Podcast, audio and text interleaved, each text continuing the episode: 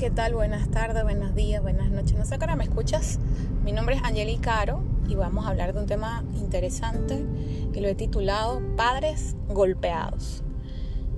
Ya sabemos que para golpear a una persona no necesitamos que sea físico. Podemos golpear de muchas formas. Pero el, golpe más fuerte es, son las palabras. No sé si piensas lo mismo que yo, pero las palabras golpean muy duro y quedan grabadas en la mente y en el corazón. No digo con esto que los golpes no, pero las palabras también tienen mucho poder en nosotros. Y cuando digo que tienen poder es que nos mantienen en situaciones y, dolores latentes y que no se van a ir de nuestras vidas hasta que nosotros no perdonemos. Lo la importancia del perdón en nuestras relaciones. Y es un consejo que le doy a la mayoría de los padres y es que antes de tener o querer formar una familia, busquen el perdón. Eso no lo entendí yo, sino hasta que ya tuve mi familia. Y por eso es un consejo que siempre doy. Busquen perdonar a sus padres principalmente, porque es una cosa increíble. Es como las estadísticas de los abusos sexuales que uno cree que, se dan en, en lugares externos, que lo vamos a conseguir en en un, no sé, en otros lugares cuando los abusos sexuales la mayoría son entre familiares, eh, gente muy cercana, allegados, y eso es triste. Pero también los grandes traumas y abusos que realmente se quedan arraigados en el corazón, que trauman, que hieren, que eh, forman personas dolidas, que mantienen a personas en situaciones eh, aun cuando ya están maduros, grandes, viejos, situaciones terribles, y digo terribles como por decir difíciles, porque sus padres, su madre o su padre los han golpeado fuertemente. No solamente físico, sino también de, forma verbal. Entonces cuando esos niños crecen, adolescentes, hacen lo mismo y repiten los patrones y se vuelve a formar ese círculo vicioso en sus vidas. Y entonces eso lo llevan a su familia y ¿qué creen ustedes que va a pasar? Lo mismo. Entonces, yo creo que estas cadenas se van repitiendo en las generaciones hasta que no cortemos con eso, pues nada va a pasar. Por eso digo que el perdón es una forma de cortar con esas cosas. Padres golpeados, ¿por qué? Porque también les estoy hablando a los hijos ya hay hijos grandes que me estén escuchando o la edad que sea que me estés escuchando, todos somos hijos. Y pues, ¿cuántas veces no recibimos nosotros eh, palabras de desaliento, de dolor, de, de, maltrato de nuestros padres? ¿Quién no ha sido herido por su padre alguna vez en, en la vida? Esos son los... A mí nunca se me olvida que mi papá me pegó porque lo hizo una sola vez. Lo hizo una sola vez y mi papá me pegó, pero me pegó en la cara. Y como me pegó en la cara, entonces para mí yo creo que eso quedó grabado para siempre en mi mente. Yo creo que si me hubiera pegado en otro lugar no me hubiera quedado grabado. Pero cuando mi papá me pegó en la cara, yo sentí como que me, me faltó el respeto, como que, no sé, la cara como que representa para uno un lugar muy o sea, es como humillante ser que te pega en la cara, sobre todo si son tus papás. Y, eso de verdad para mí marcó eh, algo, eso se marcó en mi vida, ¿no? Pero yo obviamente nunca le di importancia porque la verdad es que no, no, me lo merecía en ese momento, porque sí estaba, estaba eh, muy insistente y muy, miren, para que yo haya, para que mi papá haya hecho eso, yo tuve que ver, haber estado bien intensa, y no lo justifico. Mi papá me pegó fue una sola vez en, mi vida.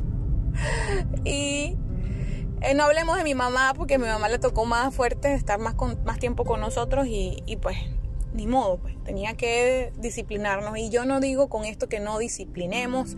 Hijos, no crean que sus papás no los van a disciplinar. El que disciplina ama, pero una cosa es la disciplina y otra cosa es el maltrato. Es que no nos enseñan. La línea es una línea muy delgada porque cuando yo quiero disciplinar no necesito llegar a la violencia, no necesito llegar al maltrato, no necesito llegar a la humillación, ni a los insultos, ni a la gritería, ni, al, ni a la falta de respeto, mucho menos, Porque es que a veces creemos que como padres tenemos derecho sobre nuestros hijos y como tenemos el derecho, entonces podemos hacer lo que queramos con ellos y, humillarlos y golpearlos y, con las palabras también. Y no sabemos que cuando esa, esa ser vaya crezca, entonces eso mismo va a reflejar en su hogar. A veces nos preguntamos por qué hay maltratos en los hogares, por qué los, hay hombres que le pegan a las mujeres y mujeres que le pegan a los hombres. Entonces, ahí está la respuesta. Fueron maltratados en sus casas. Y uno dirá, pero ves que ellos no, si los maltrataron a ellos, ellos no deberían hacer lo mismo. Es cierto, pero no han madurado, no, no han meditado, no se han dado cuenta que si a ellos los dañaron, ellos no deben hacer lo mismo. Deberían hacer todo lo contrario, pues amar más porque yo sí lo hago. A mí si me maltrataron, si no me amaron, si, yo entonces sí lo voy a hacer. Voy a amar más a mis hijos, los voy a cuidar más, los voy a estar más con ellos. No lo contrario. Pero el dolor y el resentimiento nos lleva a creer que, que no podemos cambiar. A creer que, nos que, lo, que lo merecen esas personas también. A creer que si yo lo merezco, entonces la otra persona también. Y eso no es amor. Ahí no hay amor porque cuando nosotros amamos de verdad, perdonamos. Y quizás a esas personas nadie les ha dicho, mira, ¿sabes qué? Tienes que perdonar. Tien, mira, mira muy dentro de ti a ver qué pasó, qué ha sucedido, porque tenemos que echar para atrás a veces también. No para ir al pasado y, solamente eh, abrir huecos ahí. No, no. Vamos al pasado para mirar en qué cosas eh, se han equivocado otras personas, no para juzgarlas, sino para perdonarlas y para perdonarnos también a nosotros si hemos cometido algún, algún delito con otra persona. Cuando digo delito, se me refiero en general a cualquier cosa que hayamos hecho en contra de una persona.